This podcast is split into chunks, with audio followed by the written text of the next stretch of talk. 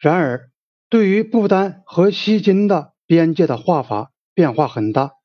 在1954年以前出版的地图，这两个国家被划在印度境外；但是在1954年出版的地图上，这两国都被划在了印度境内。这种变化并不反映印度和这两个国家条约的关系。不丹是一个完全的主权国家，锡金的独立地位则有名无实。但是，印度宪法并没有把锡金作为印度的一部分。一九六七年，印度外交部部长查克拉在人民院讲话中也证实，锡金不是印度的一部分。但是，印度不顾锡金和不丹的多次抗议，在印度地图上继续把这两个国家划在印度境内，在西面。从尼泊尔到阿富汗之间的一段，则以实现的国际边界代替了那块未定界的淡色，但在实质上同过去主张不同。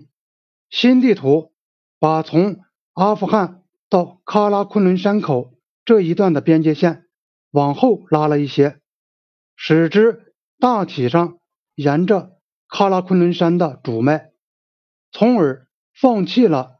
约翰逊、阿尔达那一派关于在这一地段向前推进的主张，但是在喀拉昆仑山口以东新地图上的边界线又向北拐，大致上又回到约翰逊、阿尔达线，把直抵昆仑山的一片地带圈了进去，把阿克塞钦包括在了印度境内。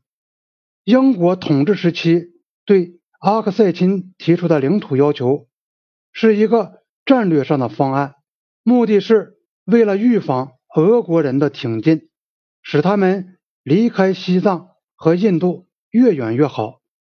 德里和伦敦在过去不同时期里，时而赞成这个主张，时而抛弃这个主张，但是从来没有作为正式的边界建议而提出来过。也从来没有在地面上把行政管辖扩展到那里。英国当时不愿也无力这样做。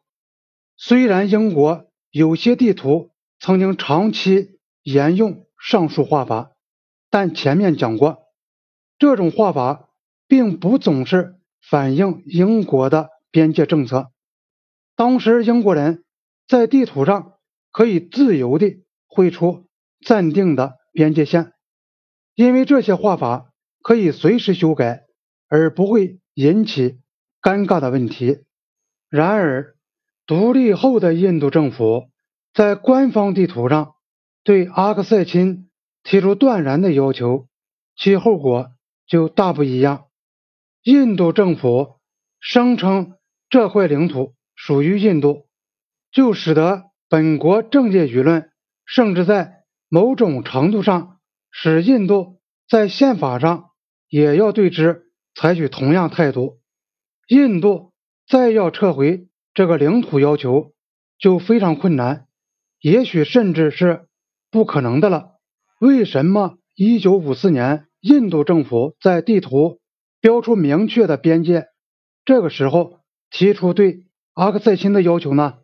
按照他们自己的说法是，他们。之所以在喀拉昆仑山口以西的一段放弃了将边界线画在喀拉昆仑山以外的主张，是因为在一九二七年英国也曾这样做。